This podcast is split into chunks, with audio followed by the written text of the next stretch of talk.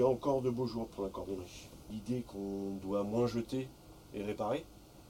Euh, il y a dans la conscience, ça réveille le fait de tiens, euh, oh, ces chaussures sont mortes, je les jette. Non, tiens, je vais les faire réparer. Donc ça, ça amène du boulot. Vous écoutez Métier en immersion.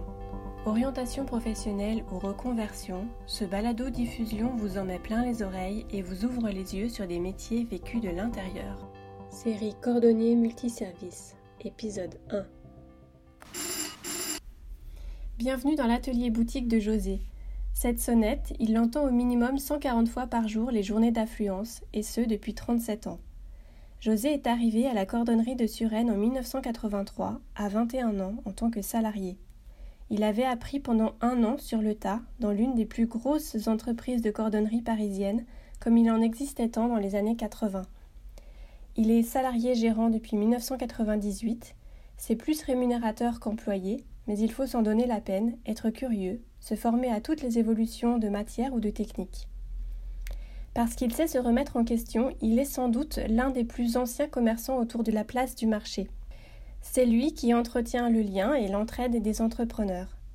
J'apprends qu'il y a aussi certains rituels comme le café du samedi matin, les déjeuners quotidiens chez le fleuriste de la place et les apéros à la cordonnerie. Il faut dire que sa boutique se prête très bien à cet exercice. Passez la porte d'entrée, vous tombez sur le point névralgique de l'endroit, un long comptoir multifonction bleu qui se déploie d'un bout à l'autre de la boutique. Je l'imagine facilement accueillir vivres et boissons le soir venu.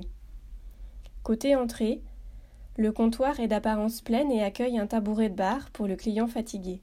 Côté atelier, il est creusé d'autant de cavités capables d'accueillir les possessions des clients ainsi que les stocks de produits du cordonnier.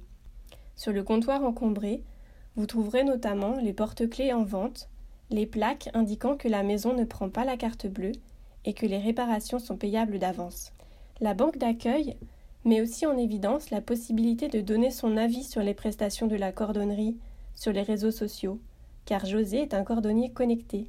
D'ailleurs, le moteur de recherche multicolore vous indiquera qu'il est classé 5 étoiles.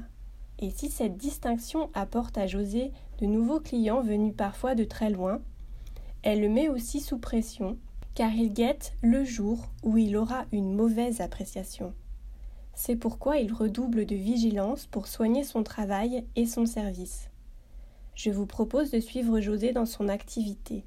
À partir de maintenant, vous entrez pleinement dans l'univers professionnel du cordonnier multiservice.